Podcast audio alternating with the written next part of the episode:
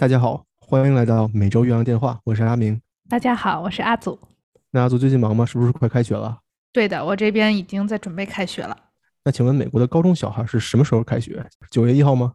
还真不按九月一号走，是这样的，因为在美国你也知道有一个 Labor Day，就是这个劳工日这么一个假期，然后这个假期一般都赶上九月三号、四号这样这个周末，所以开学一般都是在这个之后正式的这个开始上课。嗯，我听说劳工假期是九月份的第一个周一，所以也就是每年都不一样。对，稍有不同。所以在这之前呢，就是可能学校一些活动已经开始了。然后美国这边特别强调体育嘛，所以他们这个呃赛前的这种集训叫 preseason，也在这个时候会进行。所以你说是没开学吧？但是这些工作呀活动也已经安排上了。好，那咱们说到这个教育孩子、养儿育女这方面的问题呢，其实呢和我今天想聊的话题有一点点关系。那我先提问你一下，在今年的六月份，六月末的时候，其实美国有一个法律上的变更比较著名，你有听说过吗？你得给咱点提示啊，这范围太广了。计划生育方面的。计划生育方面，你有啥提示？不知道哎，不关注啊。阿明，你这个生活中关注的事情跟我好像有些区别哈。计划生育很重要的嘛，和这个民生息息相关啊。是是。好，那我跟你说一下哈，今年的六月二十四号。美国的最高法院推翻了一个法案，叫做 Roe vs Wade，翻译过来叫罗素韦德。这个法案它被推翻了，你有听说吗？这个我听说了，但我没有把它跟计划生育挂在了一起。那这个和计划生育是息息相关的。那我先给你简单讲一下这是怎么回事哈。咱们以前其实聊过的，美国它是一个联邦制的国家嘛，所以说它联邦有一些这个联邦法案法律。那么每个州呢也有各自的这个州法案州法律。为什么要说这个呢？美国州和州之间对于这个堕胎，它的法律要求是不一样的。就有的州它是允许堕胎，有的州呢它是不允许堕胎。有的州呢是说你在某一个时间之内可以堕胎，但是呢，在大概上个世纪的六十年代的时候呢，宗教信仰比较浓厚的这种州，他们呢其实对这个堕胎是明令禁止的。那么呢，在一九六九年的时候呢，美国的德克萨斯州有这么一位女士，她叫 Norma McCorvey，诺玛麦克维。这个女士呢，她在一九六九年的时候呢怀孕了。怀的是自己的第三个孩子，但是因为某种原因呢，她不想把这个孩子生下来，她想堕胎，想把这个孩子打掉。但是在当时的德克萨斯州的法律呢，它是不允许打胎的。那么于是呢，诺玛这名女士呢，她就和这个州打起了官司。她认为呢，这个女性堕胎是个人权益，是我的自由。那么你州不可以要求我不能堕胎，要求我把这个孩子生下来。她认为呢，这个是违反了她的人权。但实际上，这个事情其实也不是她一个人她自己的决定，也不是她自己的想法。实际上，在当时呢，有很多这种社会的这个 activist，就是社会这些活动人士和律师，他们其实已经想找这么一个借口来去和州打官司，来改变这个法律了。于是呢，就有几个这种律师找到了诺玛，那么要求和他合作，就是利用他这件事情去告州政府，去告比如说联邦政府这样的。于是呢，他呢就把他这个地区检察官告上了法庭。那么这个地区检察官的名字呢叫 Henry Wade，亨利·韦德。这个官司呢就一直上诉，上到了最高法院。最高法院在一九七三年的时候呢，做出了裁定，女性堕胎这个权利呢是宪法给予的权利，是人权。那么州不可以用法律来限制女性堕胎。当然，他这个最高法院定的也不是说谁想去，比如说人工流产去堕胎，谁就可以堕胎。实际上，他把这个怀孕的过程呢分成了九个月。你看，咱们中国是十月怀胎，但是在美国这个系统里面，他们的理解呢是九个月，从怀孕到生产是九个月。那么在这九个月之中呢？分成了三段时间，也就是说每三个月是一段时间，它的英文叫 trimester。最高法院规定的是在第一个 trimester 的时候呢是可以堕胎的，州不可以去限制女性堕胎，这个是第一个 trimester。那么在第二个 trimester 和第三个 trimester 的时候呢，州呢就可以通过某种方式来限制女性堕胎了。实际上呢，最高法院对怀孕的这九个月期间分成三段，其实这种分法呢是很科学的。因为在最开始的三个月，也就是第一个 trimester 的时候呢，这个婴儿的胚胎是一个形成过程，手啊、腿啊、鼻子、眼睛这种都会分化出来，都会长出来。第四个月到第九个月这个过程中呢，实际上这个婴儿它的这个形态就不会有怎样的变化了，更多的是从一个小婴儿长成一个大婴儿这样。所以说，在法律上讲呢，咱们要去界定说这个婴儿这个胚胎在什么时候算是一个自主的真正的生命。呃，其实是一个很难界定的问题。如果咱们把它界定为在前三个月堕胎不算是谋害了一个新生命，其实这个分法也是比较科学的。阿明这个故事讲得很清晰明白哈，其实比我之前了解要多一点。然后我觉得咱们还有一个点需要补充的就是，刚才你说到有一些州它是非常保守的州，在宗教意义上，那阿明你能不能给大家解释一下，这个为什么在宗教上保守，或者说为什么我信奉某种宗教，我就会偏向于我不可以打胎？这之间的连接是什么呢？这个之间的连接就是，也是我浅层的理解哈，因为我也不是信教的人，嗯，浅层的理解就是。人的生命是上帝赋予的，那么如果是上帝赋予的话，人和人之间就不能够把这个上帝赋予的生命或者权利来夺去。甚至比如说，作为一个女性，如果我是一个女性，那么我怀孕了，我的这个身体里的另外一个生命，他们会认为也是上帝给予的，那你就不能去替上帝做这个决定，来把这个胚胎打掉，对吧？那么，所以在保守的、比较新教的这种这种州里面呢，一般来说，堕胎法就会比较严厉，甚至会完全禁止堕胎。嗯，我也想加一点哈，你说这个也有道理。然后就是我生活中的见闻，就是啊，我了解到的有一些非常非常传统的这种宗教信仰哈，啊，就像你说的，他们认为这是上帝赋予的。那既然是上帝赋予的，那意思就是说，我不采取任何方式来进行避孕，或者说安排我自己的这些啊宝宝的进程，我就让它顺其自然。就是他们这种顺其自然的方法呢，当然就和啊打胎。那当然就是背道而驰了。阿祖这个概括的很好啊。那咱们说回到罗素韦德这个法案，从一九六九年开始去上诉去打官司，到了一九七三年的时候呢，最高法院判定说，女性的堕胎权利这是一个宪法的权利，州的法律呢不能去管理。那么从这个之后呢，有一些更多的细节，比如说所有的州在第一个 trimester 前三个月的时间里都不可以限制堕胎。那么到了四到六个月或者七到九个月的时候呢？州的法律就可以不断的去更加严格的限制堕胎，啊，这个是一九七三年的时候呢，美国最高法院规定的这么一个法律的限制。这个呢，实际上和咱们中国的这些法律也很相似，就是前三个月堕胎，一般来说在医院里面其实做起来很方便。那么这个城市化呢，已经建设的很好了，不会有什么别的幺蛾子。但是如果到了比如说四个月之后，这个婴儿足够大的时候呢，很多医院他就不愿意去做了。那不愿意去做是因为这个做起来对这个孕妇的风险会非常大。那么呢，咱们刚才说的是今年出现的事情，对吧？那今年美国的大事呢，就是在六月份的时候，这个罗素韦德法案被推翻了。啥意思呢？就是最高法院说，哎，我不管了，我不认为堕胎的这个权利是宪法权利了。那么呢，我就不去设置法律限制每个州你应该怎么管理你女性的堕胎权利了。也就是说，实际上最高法院它并不是说不让女性去堕胎，只是说他把这个权利又发回给了每个州，就是州，那你自己去定吧。那比如有的州，它就可能比较保守一点，像德克萨斯，德克萨斯州呢就说，那我就不让你堕胎。但是像我所在的这个麻省、马萨诸塞州和你所在的纽约州或者新泽西州，那么都是非常开放的。嗯，我们这些州我们不管。那么女性，如果你想去堕胎的话，有这个医疗服务，那你就可以去享受这个权利。我近几个月追踪新闻的时候，总会看到这个新闻上会放这种美国地图，然后用不同的颜色来标注哪些州这个政策是非常严格的，哪一些州是你拥有这个自由的。所以这么看下来，州跟州之间差别真的非常大。嗯，阿祖，那我上面为什么想跟大家分享这个罗素韦德案件这些细节呢？因为这件事情呢，让我想起了美国和欧洲在上个世纪出现的一个事件。这个事件呢叫做沙利度胺大灾难。那么下面呢，我就跟你分享一下这个是怎么回事。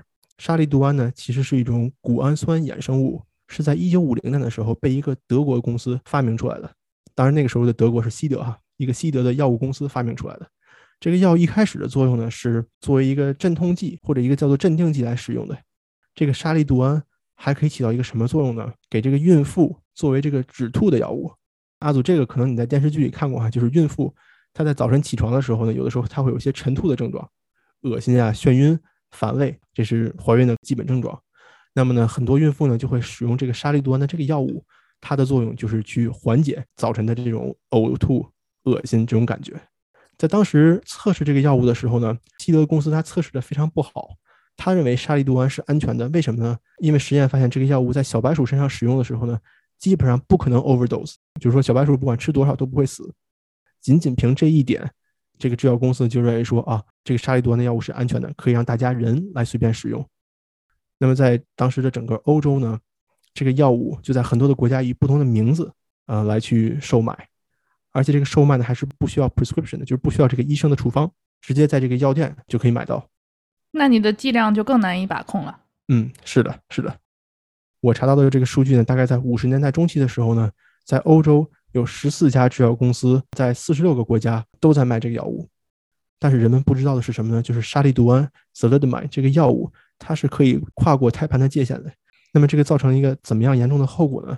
就是很多婴儿他在发育过程中呢，他的肢体会变得残缺，也就是说他的手脚可能会丢失，或者手脚发育出来就不正常，非常的畸形。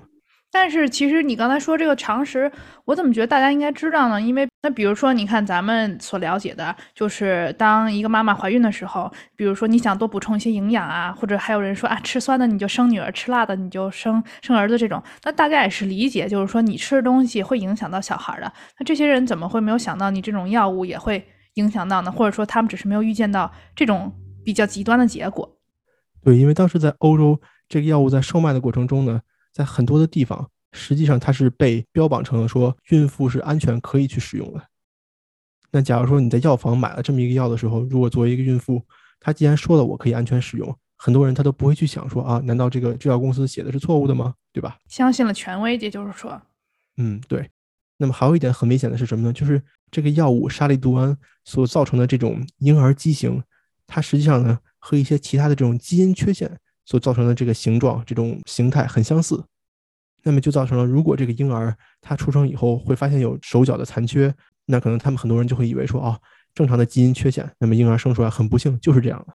所以，直到一九六一年的时候呢，有一个澳大利亚的医生才在这个杂志《柳叶刀》上发表了一篇文章，说沙利度胺会造成婴儿畸形，这个是第一次有这种科学界的文章来写这个药不安全、不能使用的。刚才咱们说的这个是欧洲哈，咱们说回美国。那么在美国呢，实际上这个药物进入到美国的市场非常的晚，为什么呢？就是因为当时从欧洲进来一个药物的话，在美国实际上是需要有一个代理公司来去推广的，由这个代理公司向食品和药品监督局去做申请。那么这个 FDA 监督局申请过了以后，这个药品才能在美国售卖，是这么一个过程。所以说，在欧洲即便是广泛使用以后，在美国沙利度胺实际上还没有被大范围的去使用。就是因为还没有获得这个售卖许可证，但是美国的这些大制药厂和这些大的药品代理商，阿祖，我可能觉得你是不是听说过一些？就他们实际上很有钱，而且很有这种社会力量和政治资源。是这样的，而且还有一定的回扣可以拿。所以其中他到底是为了什么在卖这些药，就是你很难说。那么当时呢，在美国代理沙利度胺这个药品的公司呢，叫做 Richardson Merrill，是这么一家公司。FDA 有一位非常非常有骨气的女的医生作为审核员，这个女性的名字叫做 Frances Kelsey，弗朗西斯·凯尔西。那么她是一个医生啊，那她在 FDA 呢做这种药物的审核，她呢就发现了沙利度胺在实验的过程中呢没有做过人类安全性的实验，于是呢这个女性就顶住了强大的来自于药物公司的压力，没有通过沙利度胺在美国的这个申请牌照。但是不幸的是呢。在美国，如果你想通过一个药物的话，实际上你是可以去先向这些医生去宣传的。那么这个代理商找了很多医生，给了他们这些沙利度胺的药片，就说你们可以拿来试试，在病人身上试一下，看看怎么样。那如果这个效果好的话呢，这些医生反过来不就可以为这个制药公司去背书吗？对吧？那所以当时呢，还是有很多的沙利度胺药物流入了美国市场。而且在这种情况下，就是医生宣传药品，大部分的情况下就是。当赠品给你，病人也不需付钱。那咱们换位思考，如果我们是一个病人的话，比如说这药吃了以后，确实有缓解我的症状和不舒适的感觉，那可能我还会多吃几颗或者怎么样。而且反正又不要钱，还能帮助我，所以我觉得，如果说作为普通老百姓的话，嗯，他不会想那么多，对吧？他也不会在乎说，哎呀，这个到底怎么回事？这到底做了什么实验？这个东西只有说你是真正的医生或者说懂行的人才会去看的。但是民众而言，那那谁去管呢？啊，这个这个药有效果，那 let me try it。那所以呢，在一九六二年的时候，一九六二年的八月一号，当时的美国总统约翰肯尼迪，他就在一个公众活动之中，就给大家发了一个警报。他说的是，在这个国家里的每一位女性，你们必须要去你们的这个药品的柜橱里面，看看有没有沙利度胺这味药。如果有的话，你们一定要把它拿出来扔掉，千万不要服用，因为它可能会造成婴儿畸形。而且其实这个危险还是很大的，因为很多的时候，在你怀孕的初期，其实你是不知道的。那么，所以再往后呢，一九六二年的时候，美国的 FDA 就对这个药品和这家代理公司做了大规模的调查。那调查的结果呢，就是这个药不可以使用，而且呢，通过这个药在美国的这种小范围利用，造成了很多很多的婴儿畸形。所以这件事情呢，叫做 The Thalidomide Tragedy，沙利度胺的大灾难。那么这个药品在美国造成了什么影响呢？这个代理公司呢，他把两百五十万片药发放给了美国的一千二百个医生。那么这些药最后这些医生有没有给他的病人有没有发放到哪儿，谁去用了，很少有人知道了。但是估算来说呢，差不多有两万名病人收到了这个药，但是有多少人去真正用了也不知道。最后呢，再说一下全世界的这个状态哈，全世界差不多有大概一万名婴儿受到了影响。那么这一万名呢是现在还存活的婴儿哈，并非是那些比如说怀孕到中期流产的婴儿，那这些就不算了。在美国呢，我看到的数据是只有十七名孩子有这种畸形的这个症状，能被联系到沙利度胺的使用。但实际上呢，有人说真实数据要比这个更高，因为很多人是没有报道的，或者有些人他使用了这个药物他不知道。甚至还有一种情况呢，就是在因为当时在欧洲这个药物是可以合法买卖的，那么美国人呢，很多人知道这个药好像好用，可以治疗这种孕吐、清晨的恶心、反胃的感觉，那么他们呢就会托人、托朋友啊，或者邮购从欧洲寄这个药寄过来。所以实际上这个数据呢是非常非常啊不好统计的。我在网上看了一个这个沙利度胺的纪录片哈，然后你会翻下面的评论，就会发现很多人都说说，哎，我知道一个沙利度胺婴儿。我知道一个沙利度胺婴儿，就我也不知道到底他们是不是知道的是同一个人呢，还是真的身边就有这么多婴儿，我也不知道。但是我感觉肯定是不止十七个人的。嗯，对，这而且这有以讹传讹的成分在，有可能你症状类似，但它是别的起因。那现在沙利度胺这种药还有在任何的范围内使用吗？嗯，现在沙利度胺这种药呢，在医学上，在医疗上是不可以使用的，但是在近几年来呢。很多人又开始关注这个药，为什么呢？就是有一些医生和一些 researcher 实验者、研究者发现呢，这个药物对一些其他的病好像还是有点用的。就比如说麻风病，这个药好像对麻风有一些效果。还有呢，就是一个病叫做 multiple myeloma，翻译过来叫多发性骨髓瘤，沙利度胺好像对这个癌症有一点点效果。所以现在呢，它更多的使用于是医疗上临床的研究，但并非呢是以药物来卖给病人使用的。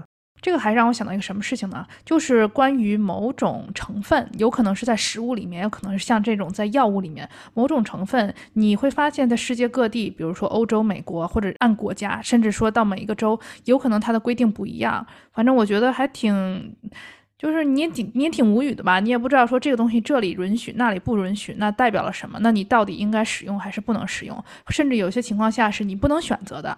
那比如说，那在这个你所在的国家，它这个东西就是合法的，而且大部分这个产品里面它就是有这个成分，没有办法避开。所以，反正我就觉得，作为老百姓的话，很多东西是你无法去掌控和避免的。然后，甚至说作为一个普通人，你可能都不会去了解这种东西，对吗？嗯，对的。而且这个沙利度胺事件在美国还要造成一个什么效果呢？就是美国的 FDA 这个药监局，它对于什么药品能够通过审批。什么药品能够去挂牌售卖？呃，有了这种更严格的规定，你怎么去宣传？怎么去对自己这个产品打广告？也有了更严格的要求。所以这件事情，呃，总体来说还是有一些积极的社会意义的，只不过它的代价很大而已。嗯，那挺好。那我再咱们再一起来看一看近两年的事情，就是这个 COVID。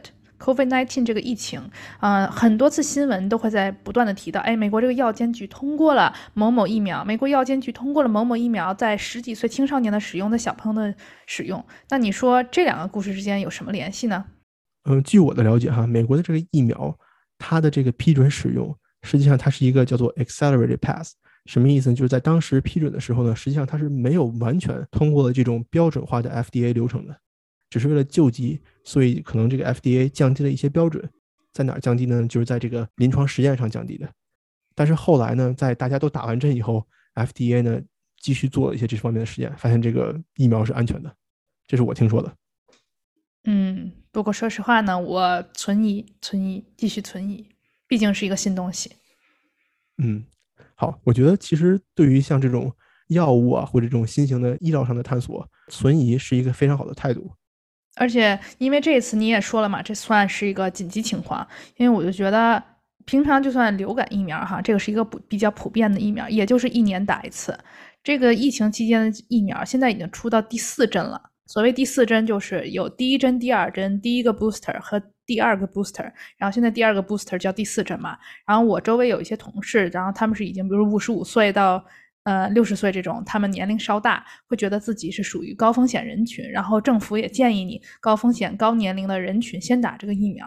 所以有些人身上已经带了四针。然后你之前在网上也有看到，还有一些人他可能是，比如说他从国内过来的，在国内打完了国内的疫苗，又来这边打了辉瑞的疫苗，然后身上已经带了五六针都有可能。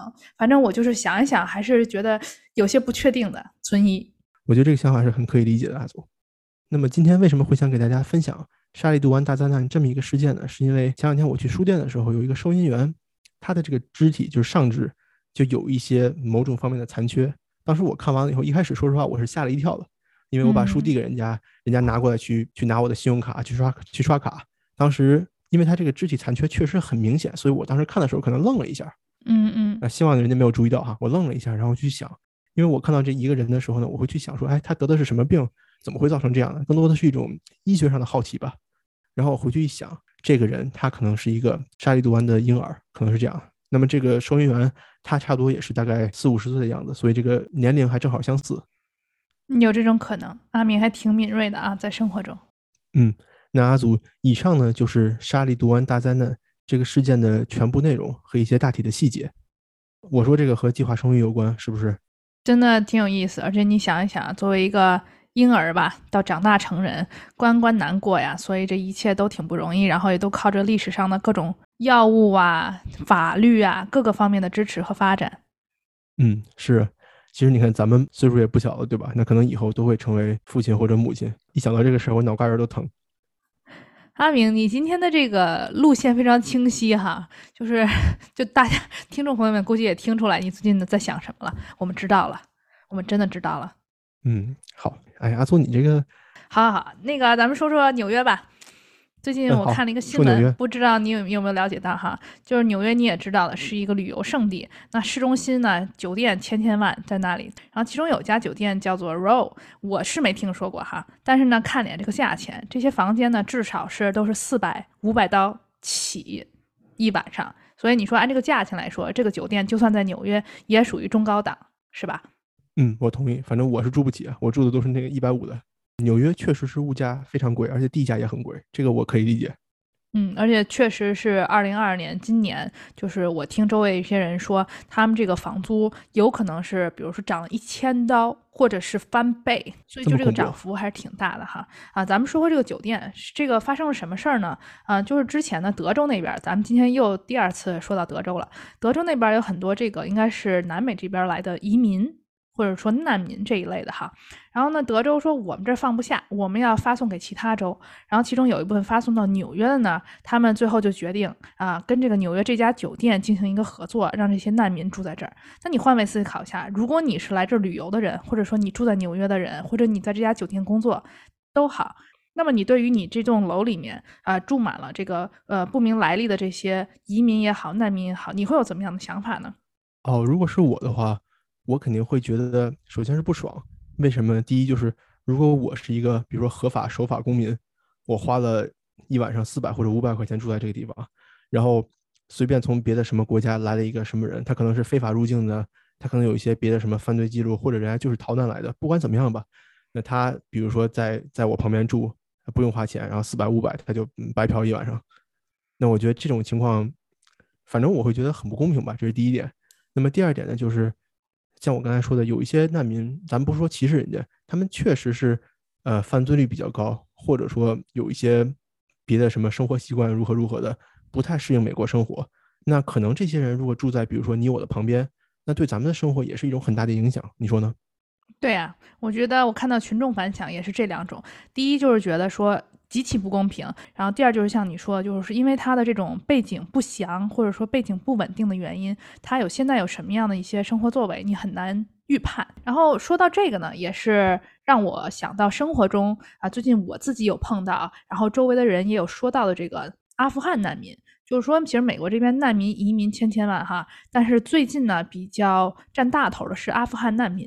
为什么呢？阿明，你还记不记得去年二零二一年夏天的时候，在阿富汗那里发生了什么事？决定从阿富汗撤军了。但是不管是就随着美军撤回来的人呢，还是那些留在那的人，他们都对这件事情很不满，而且有一些人确实是留在了那儿得不到帮助。然后也就是随着美军的撤退，塔利班进入了这个阿富汗的首都坎布尔这个地方，也就造成了大概有七万四千，至少七万四千的这个啊难民，他离开了南阿富汗，然后来到了美国这边。那为什么我会开始想说今天啊，在这一期节目跟大家聊一聊这个事情呢？因为我上一个学年，也就是说这件事情发生一年了，在我的工作中，我确实碰到了学生来自阿富汗。就是在这个事件以后离开了阿富汗，来到了美国。然后我就是作为个人的话，咱们新闻上看到的是一个局面，对吧？然后比如说我跟这些学生之间进行一些交流，了解到的是一个情况，所以我就比较好奇，说这个过程到底是怎么样的，或者说对我们的生活有什么样的影响。然后正好呢，最近这一两个月，我生活中也听到一些其他的人说到他们身边的阿富汗难民，我就是觉得这个事情大概经过一年吧。它逐渐离我们越来越近，在我们的身边显现啊，所以咱们先说一说哈啊，也就是说，从塔利班入驻这坎布尔，大家也在新闻上都看到了，那当地这些人他就开始想办法逃难，就说看看我怎么样能离开这个地方。但说实话，生活中到底有多少人能逃难？什么样的人逃难？我自己的啊生活了解呢，就是其实能逃难的人呢，要不就他已经是在阿富汗当地是中产或者以上，也就是说条件比较比较好的，这样的他们才有这种资源，他们才有能力说真正能离开。因为这个事情不是说啊，我是阿富汗人，我有这个阿富汗国籍，我就可以走，那不可能，那么多人，他们凭什么每个人都照顾到？第二呢，也是根据他这个美国这边的这个难民政策。就是所谓这个 allies，那什么是 allies？盟友，比如说包括一些翻译官啊、啊记者呀，或者这种人权呃活跃者，或者说为这种所谓人权来战斗的人，或者一些啊社工，就这一类你可以想象到的。所以经过至少这两个筛选条件吧，那你就会发现，其实不是每一个人都能得到这种名额的。所以这是一个开头。那他们从离开坎布尔开始，中间经历了哪些环节呢？我猜哈，这个不知道。我猜，首先肯定是要飞过来嘛，对吧？那飞过来以后落地，可能会经历一些海关的乱七八糟的手续，填一些文件，然后呢，下一步估计就是到一个临时安置点，从临时安置点再到一个永久安置点，这是我猜的哈，可能会是这样。阿明，你说的八九不离十，但他会比你说的再稍微复杂一点。首先呢，就是你说的这个文件方面，其实在他飞之前。或者说真正能离开的时候，已经开始在办理了。那就是说你的背景到底是怎么样的，你照片是怎么样的？你也知道美国喜欢搞这个指纹，这些东西都要把你搞定。然后这个时候呢，就是可能这些人他先飞往一个比较近的地方，可能是科威特呀、德国呀，或者沙特阿拉伯呀，你懂的，他这个附近比较近的一个地点。然后这其中呢，都是美国在海外的驻军他们来完成的，也就是说，所谓美国这边提供的军事力量。不然你说哪里来这么多人员去办这些事情呢？所以呢，这同时也就涉及到他们需要一些临时安置点。这种临时安置点大部分呢，也都是一些军事基地。从我得到的资料看到呢，他们飞的飞机都不是咱们那种客机，每个人一排排座位，没有，就是那种军事飞机。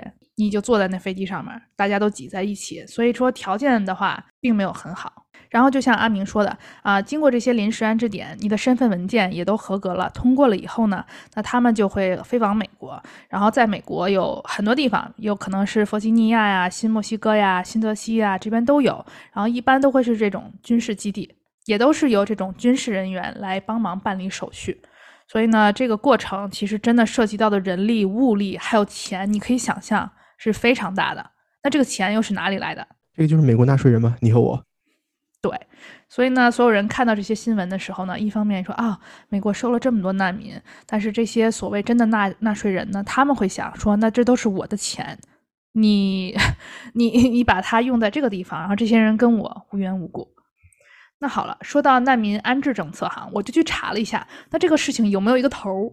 就是说，那如果说今年这儿爆发了灾难，那儿又爆发了灾难，然后每一次呢，美国都伸出手去帮这个事情，那有没有一个头儿？是不是今年可以来七万人，明年可以来二十万人？有两样这个政策哈，一个呢叫 Operation Allies Refuge，也就是说它叫盟友庇护行动。那这个呢是相当于总统直接指派国土安全局来完成和协作的这么一个难民安置政策哈。也就是说，哎，上面有老板让你弄。第二个难民。安置政策呢，叫做 Presidential Determination，也就是所谓每年总统有一个财年的总统指标，他到底有多少人？其中特别有意思呢，是我查到一个数据哈，他说二零二一年的时候，你知道当时谁是总总统哈？啊，那不是川普吗？对，逗了。然后呢，川普在的时候，这个总统指标是历史最低，只有一万五千人。这个我一点也不惊讶。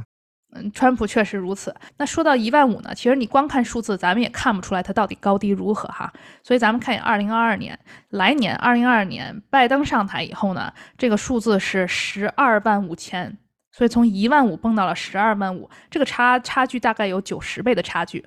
所以，我所以这个历史最低是真的真的历史最低了啊。然后我看一眼美国，他说他在这个历史上共收留过大概有三百多万的这种难民。整个这个数字哈，所以你想一想，这有两个这种所谓的安置政策，所以说在他这个政府财务方面的话，它是有分配的。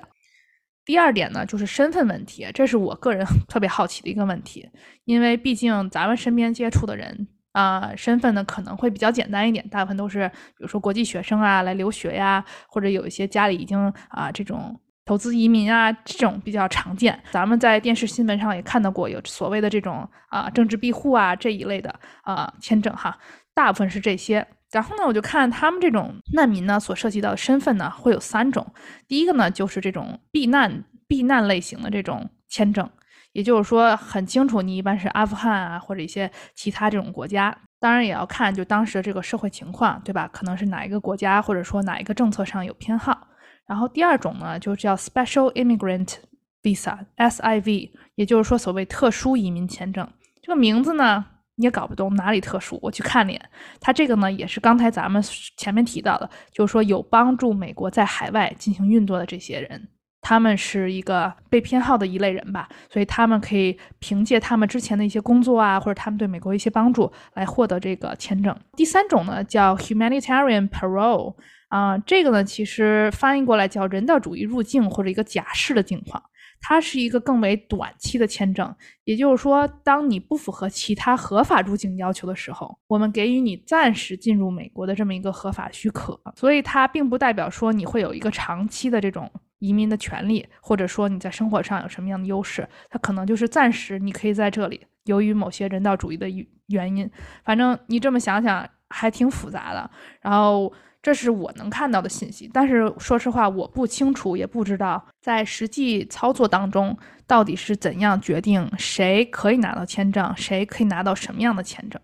除了签证以外呢，然后你还会想，就是说他难民移民过来了以后，那是我可以给你做一些临时安置点，给你找一个住处。那么接下来你总有一天是要靠自己生活的，对吗？那你是否要会说英语？或者说你会说英语以后，你是否你的专业技能和生活技能可以支持你在这里的工作生活？那所以呢，我还看到有一些大学呀或者学院，他们相应的也提供了这些为难民的免学费或者类似的优惠政策，就让他们有入学的机会，让他们加入到这个主流的这种校园啊或者教师生活当中，让他们就是融入这个社会。这也是说。在我个人生活中，我遇到阿富汗难民的一个机会，但同时你又要在想啊，你就是一个普通的美国人，你也知道，在美国这个大学学费非常贵。当你一边要付着高额的学费的同时，然后一个从其他地方来的难民，他可能是免费入学的，或者说他免费住这个宿舍，那就像阿明刚才说的，这个不公平感又又来了，对吧？这个是无可避免的。对，其实这个就让我很好奇哈，就是说。像美国对于难民，或者说对于什么人他要收进来，呃，如果说是比如说某些政客来定的话，那都是谁把这些政客去选上去的？因为我觉得，如果是一个像我身边的哈很普通的一个美国人，他可能自己上学他都要贷款，或者说因为贷款或者因为金钱的问题呢，他可能要上一个，比如说能去哈佛的，他去了社区大学啊，或者比如说能去耶鲁的，他去了一个是吧别的什么公立学校，这样钱会花的少一点。都是这种情况，我身边的大部分人都是这种情况。那我很难去想象说他们会愿意，比如说去投票，投给这些政客，让这些政客去投，再投过去，投给这些招收难民，然后让这个政府去花费来养这些人。我觉得这个是很困难的。然后第二点，说到这个难民安置的问题哈，我之前在缅因州玩的时候呢，我路过了一个小城镇，就是一个很普通的那种美国新英格兰的那种小镇，然后森林比较多，然后大家可能都没什么，都与世无争啊，没什么这种。呃，特别的特别强烈的这种这种目的性生活上，然后呢，就算不好这个小镇就变成了一个难民的安置点。据说哈，这也是别人跟我说的。据说这个小镇上安置的是什么难民呢？是索马里的这些什么海盗的这种受害者，安置的是他们。但把他们安置到这儿以后，有一个什么问题呢？就是这些人是很难被规划的，就很难在文化上被吸收的。就比如说他们在原来人家自己自己的国家，可能就是什么海盗盛行啊，这些黑帮盛行。可能吃的不够多，然后医疗条件不够好，那么他们可能在生活上就更多的是那种生存的本性会暴露的更多。就比如说我听过一个故事，就是一个老太太，她可能去超市买东西，然后她就发现一堆难民去超市以后就不排队，就比如说拿了菜然后去结账，然后他们就没有这个意识，就是说哦有一有一个人在这等着，那我就要站到他后面，他们可能就直接冲过去了，可能直接冲出去了都不一定花钱。那么这个呢，就对当当地人的这个生活造成了很大的压力。那么也有很多这种由之而来的这些犯罪啊，或者一些其他的社会开销。那这个东西，如果你让我觉得话，我是当地人的话，我就很难去去去投票给这个政策，就是说我们要吸收更多的难民，所以让我很纳闷。嗯嗯，先说第一个，就是说到底谁参与其中，这也是我考察的一个点哈。我看到大部分其实是多为慈善组织，或者说这种非政府组织和非盈利机构，大多是他们这些人来忙前忙后。就是前面确实是政府哈，你这些军队啊在其中安置，但后面当这些阿富汗难民融入到社区当中的时候，或者说怎么样安排到学校，怎么样给你提供一些后续的支持，大部分是这些组织。这是一。第二呢，就是你说到了一些政客，那到底是哪些政客？然后我就看到，比如说奥巴马。这一类啊，就是你有政治影响力的人物，你也是政客，然后你有极大的影响力，因为你是前总统，然后并且你虽然不再做总统了，但是你需要通过各种活动来继续，对吧？挣钱也好，或者说施加自己的影响力，或者说构建自己的形象，然后你会做很多事情，你可能写书，你可能去演讲，对吧？然后其中比如说支持难民，或者说安排这么一个慈善基金，都是他的这个工作范畴。所以说，其实。大部分是这种人，就是慈善组织或者说这种有名的政客，他们靠自己的这个组织力量或者个人力量来进行一些所为。你要真深究的话，你也不知道他到底是真的关心这件事情，还是说到底是为了。施加自己的影响力，对吧？这个很难说。然后我之前正好呢，啊，在看这个《经济学人》的时候，看到一个数据啊，特别有意思。他就说，呃，问这些普通群众，民调，普通群众来说，你对于这些社会上的事情，哪一个关注度最高？然后其中我看哈，然后他还按在奥巴马、川普和拜登啊当政期间，嗯，做了一个对比。但不管是谁当政期间呢，你会发现这个数据显示啊，我们会放在我们的微信平台上哈。这个数据就是大家对于啊移民这件事情的关注远远小于大家对经济状况和这种健康医疗的关注程度。也就是说，其实对于普通老百姓说，那我自己比如说感冒发烧，甚至说我今天阳了，我要去拿个试剂盒，我要不要付钱？这种小事跟。那阿富汗来的移民，或者墨西哥来来的移民，哪件事情我更关注，或者说我愿意花出更多的时间精力？那肯定是这些关于自身的大事，或者说啊，经济状况好了还是不好了？那我是要投资还是多存钱，还是我多花点钱去坐游轮，对吧？那大部分人会关注这个事情。所以呢，归根到底，普通人他大部分就是被影响，然后再抱怨，就像你说的，然后嗯。也就是这么一个状况。然后刚才阿明说第二点，其实也特别有意思啊，就是涉及到这些难民，其实他来了以后，他到底经历了什么？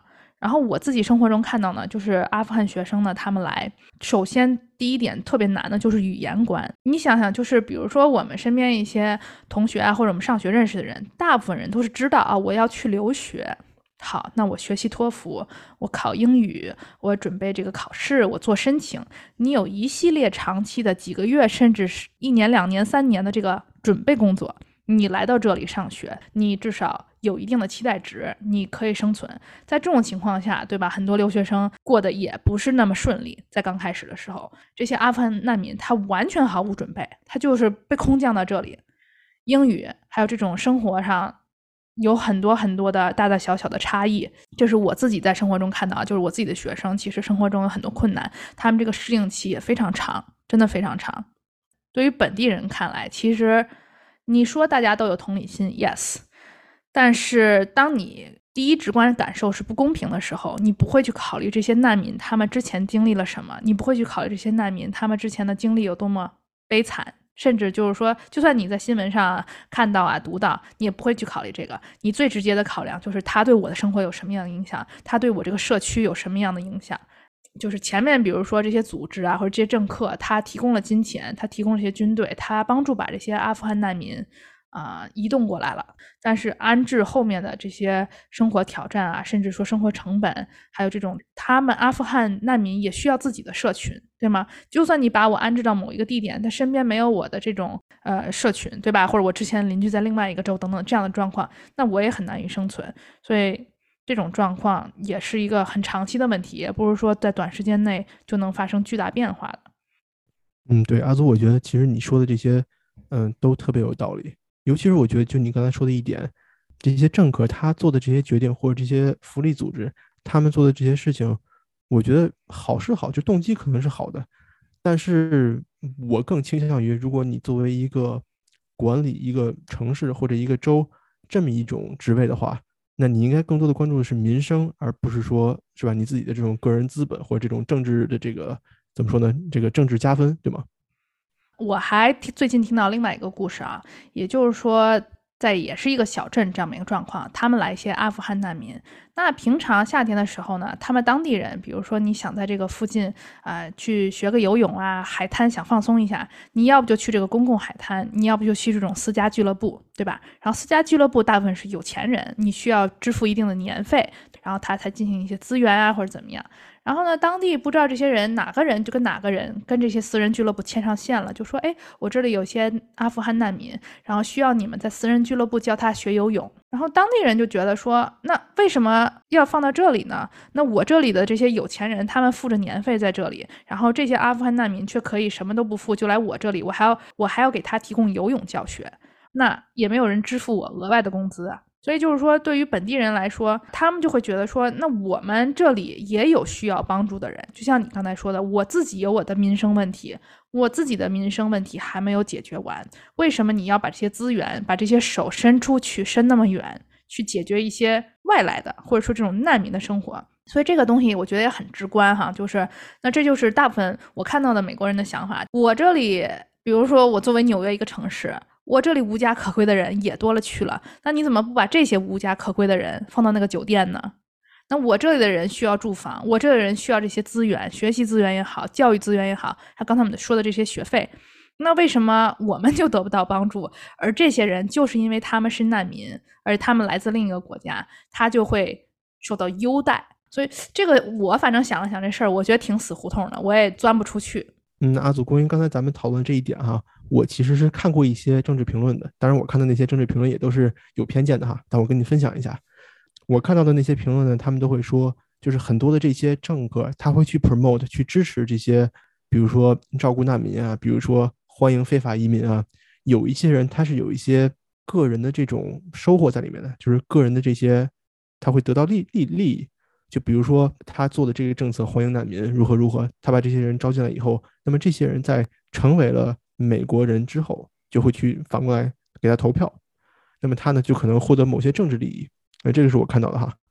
而且我认为现在社会上还有一点什么问题呢？就是很多人他非常喜欢去说，有一个词叫做 virtual signaling，什么意思？就是我说一个什么事情，我做出一个什么言论，这个言论呢可能在道义上是对的，但是呢却是不实用的。我说这个呢只是为了让我自己显得更加呃高尚、更加高贵，那么更加正义。就举个例子吧，你刚才说的这个问题，就是纽约欢迎了很多移民或者很多难民，呃，有些难民甚至可能是从比如说这个南部的这个南方的这个国境线上过去的。那纽约你知道是个北方州，那么这些难民是怎么从德克萨斯州南部的这个州跑到北方的呢？实际上呢，这个是因为从很久以来哈，在像华盛顿特区啊或者纽约州这种传统的蓝州之内哈，他们很多这些领导人的言论都是什么？就是啊，我们欢迎难民，我们是一个庇护所。只要有需求的人来这儿，我们都给你提供这个食物啊、水，我们不会说把你踢出去。呃，即便你是非法移民或者你犯过法，我们都不会把你踢出去。他们就宣传这种言论，呃，去做这种政策。但实际上呢，他们是不和像墨西哥这种国家接壤的。也就是说，如果这些南美洲的这些人他去翻墙或者去去跨河过来。他是不会直接跨到什么华盛顿特区或者是纽约州的，他们去的都是什么亚利桑那州啊、什么新墨西哥呀，或者什么德克萨斯州这种地方。所以实际上呢，有一个言论就是说，从拜登上台以后，实际上这个边境的压力就是很大的。那么副总统卡马拉·哈里斯，哈里斯这个副总统他本身职责之一是要解决边境问题，但据说他做的没有很好。当然，川普做的也不好哈，但是就这些人做的都不怎么样。那么德克萨斯州这个州长呢，他对于华盛顿特区啊，像什么纽约州这些人言论就很生气，就说你是说什么欢迎，嗯，那你说什么欢迎难民？你说欢迎非法移民？但实际上他们来的可不是你的州。来的都是我德克萨斯州或者什么新墨西哥州，我们要来去解决。所以呢，我听报道说，他最近在干一个什么事儿呢？就是他把这些难民都放到什么大巴车上，然后把这些大巴车呢直接开到纽约，开到华盛顿。酒店那些人是怎么来的？就是他发过来的。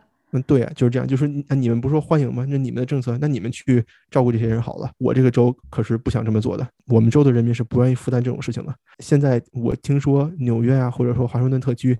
他们那些有钱的富人坐在豪宅里面，然后要照顾非法移民，要什么对这些人有帮助。有一些人比较愤怒，就是因为他们怎么怎么说呢？就是，也就是说，他们尝到了自己这些想法的这个恶果。那听上去就是有点站着说话不腰疼，就是说我就显得我自己个人高大上，但是我不管实际操作中这些零零碎碎的难难点吧。嗯，是的，就像纽约嘛，你看，其实，在 COVID 在新冠的时候，纽约州这个城市本身已经受到了很大的打击了。实际上。压力本来就很大了，然后结果呢，还从德克萨斯州划来这么多移民，所以其实，啊，也挺也挺傻的。对啊，而且之前就是关于亚裔的问题也没有解决嘛，就是这种亚裔受到一些歧视啊，或者在城市里面的攻击。哎，反正你看，这咱们这么聊下来，就这种，我觉得一方面是了解哈，就是说这些阿富汗难民从头到尾大概会经历一些哪些环节吧，然后其中难点在哪里。当然了，我觉得在节目收尾的时候，我也想给大家分享一下我个人生活中接触到这些阿富汗难民学生比较积极的一面哈。我觉得对于我来说呢，就是这个东西我们在新闻上看是一回事儿，但是你在生活中接触到这样的人呢，归根到底他们也是一个人，这些学生他也是一个。嗯，青春期的小孩，对吧？他是一个适龄的学生，在近距离接触以后呢，对于我来说，我确实是了解到另一种人生模式。为什么我说人生模式呢？就像大家一直啊说哈，就玩游戏，有些人他出生以后他就是 hard，这难度就超高；有些人出生以后他就已经在罗马了。然后有的时候你会觉得看到这些学生，你也会看到另一种人生模式，这不是他所选择的。但是他所经历的，嗯，因为在学校嘛，学生会有很多机会通过写作呀，甚至艺术来表达他的个人想法。你也会看到这些阿富汗难民，他们的表达是非常不同的，或者说确实给你展示了他们自己的文化、宗教甚至经历。然后有些真的非常血腥，然后你也觉得就真的无可奈何，你也会有非常同情。第二点呢，就是我从，当然这是我个人的经历哈。第二点就是我看到他们身上这种。就很顽强的这种精神，因为就像我刚才说的，你就是被空降到了这里，尽管说你之前也是啊中产以上，条件比较好，或者你在阿富汗，其实你也是这种啊非常活跃的，在社会上非常活活跃的人，对吧？有所贡献的人，但是到了这里，你要重新开始，在学校你要重新适应，你要重新交朋友，所以我觉得我在他们身上看到这种很很顽强拼搏的精神，我觉得还是非常感动的。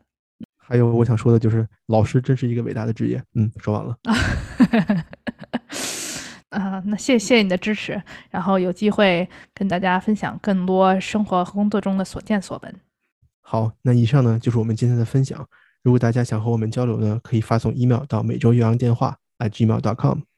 如果大家想收听我们的最新节目和往期内容，可以在微信平台 Spotify、Apple Podcasts 和喜马拉雅找到我们。